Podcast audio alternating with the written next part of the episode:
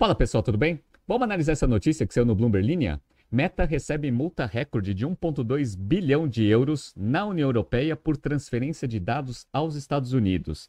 A Meta recebeu uma multa bilionária e não foi a primeira Big Tech a receber esse tipo de multa. A Amazon foi a primeira. Vamos relembrar aqui nesse BTC News e vamos discutir um pouco sobre a viabilidade da internet se os órgãos regulatórios regionais começarem a ter exatamente a mesma postura que o órgão regulatório do, da União Europeia. Se você gosta das nossas análises, por favor, dê um like nesse vídeo.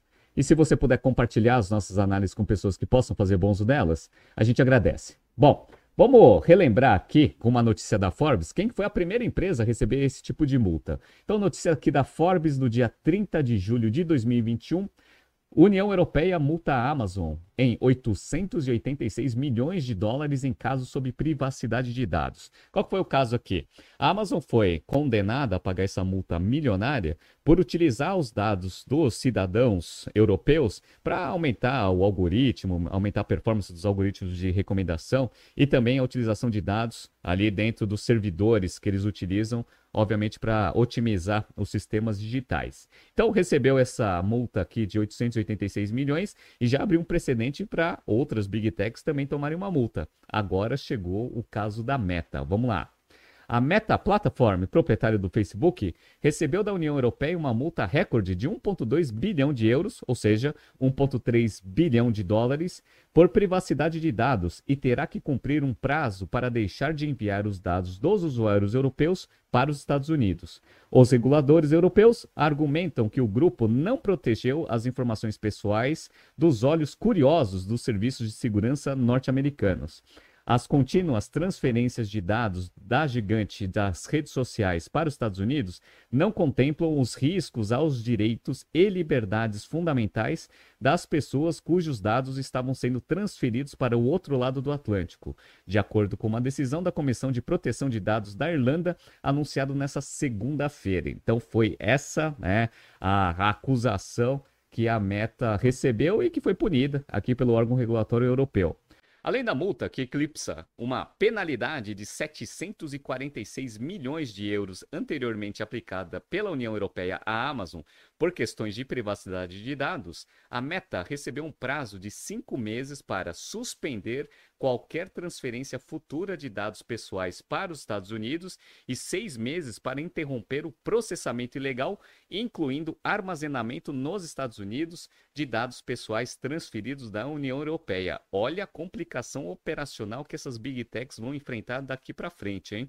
A proibição de transferência de dados para a Meta era amplamente esperada e já levou a empresa norte-americana a ameaçar uma retirada total da União Europeia. Faz sentido, porque qualquer serviço de internet com essas restrições vai ficar inviabilizado no futuro. Vamos lá mas seu impacto agora foi atenuado pela fase de transição prevista na decisão e pela perspectiva de um novo acordo de fluxo de dados entre União, União Europeia e Estados Unidos, que já poderia estar em vigor em meados deste ano. A decisão de segunda-feira é a última rodada de uma longa saga que acabou levando o Facebook e milhares de outras empresas a um vácuo legal. Em 2020, o Tribunal Superior da União Europeia anulou um pacto entre União Europeia e Estados Unidos que regulamentava os fluxos de dados transatlânticos por temor que os dados dos cidadãos não estivessem seguros quando chegassem aos servidores dos Estados Unidos. Então, olha a complicação que vai ser operacionalmente você conseguir construir uma, uma operação global, incluindo a União Europeia dentro do seu, né, da sua diversificação regional. Você vai ter que ter controle de fluxo entre dados de Estados Unidos e União Europeia, eventualmente pode ter até um problema em relação a outras regiões. Ah, vamos lá.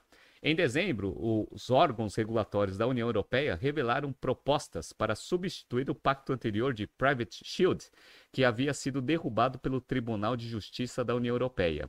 Isso seguiu a meses de negociação com os Estados Unidos, que resultaram em uma ordem executiva do presidente Joe Biden e em promessas dos Estados Unidos de garantir que os dados dos cidadãos da União Europeia estejam seguros quando forem enviados para o outro lado do Atlântico. Então, analisando esse problema pela ótica das Big Techs, muita gente nem está se preocupando muito, porque a Meta, a Amazon, as grandes Big Techs de uma forma geral, elas têm todos os recursos e capabilities para conseguir trabalhar né, de forma segmentada no tratamento dos seus dados e também na otimização dos seus algoritmos. Então, isso vai mexer muito pouco no nível de rentabilidade dessas empresas e na geração de caixa que elas é, desenvolvem para o mercado. No entanto, pensa uma pequena empresa que criou um serviço inovador e que esteja nesse processo de expansão global, até para ser uma das concorrentes dessas big techs. Às vezes, esse custo da regulação pode ser restritivo para a expansão desse negócio, inviabilizando o surgimento de novos serviços e de novos competidores. Então, olha como que é importante a gente analisar a regulação. Regulação é importante, mas ela não pode ser tão restritiva assim. Por quê? Porque, na verdade, se você for olhar né, a fundo esse problema, para as big techs é ótimo esse tipo de regulação. Por quê? Elas têm recursos e capabilities para conseguir é, cumprir com todas as restrições. E pequenas empresas? Provavelmente não. Então, olha o efeito colateral. Pode concentrar ainda mais poder nas big techs inviabilizando o surgimento de novos serviços e competidores para elas. Então, a própria meta coloca alguns argumentos que eu concordo. Vamos lá.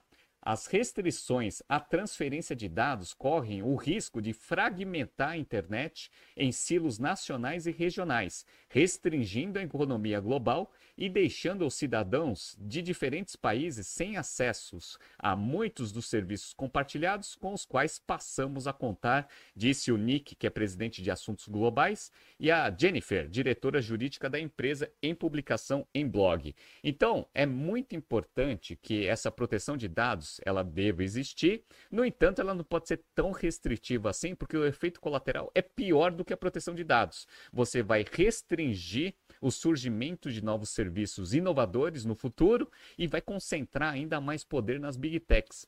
Vamos ver o que vai acontecer.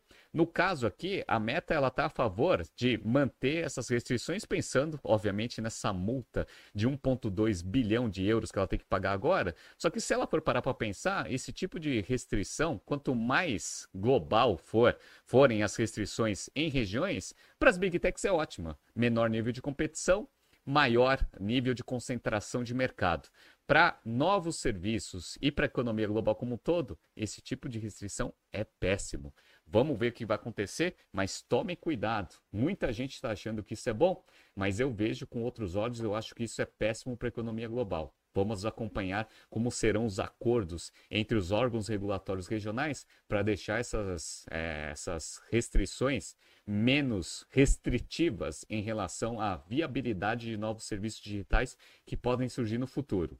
Está surgindo aqui alguns BTCs News passados para vocês se atualizarem.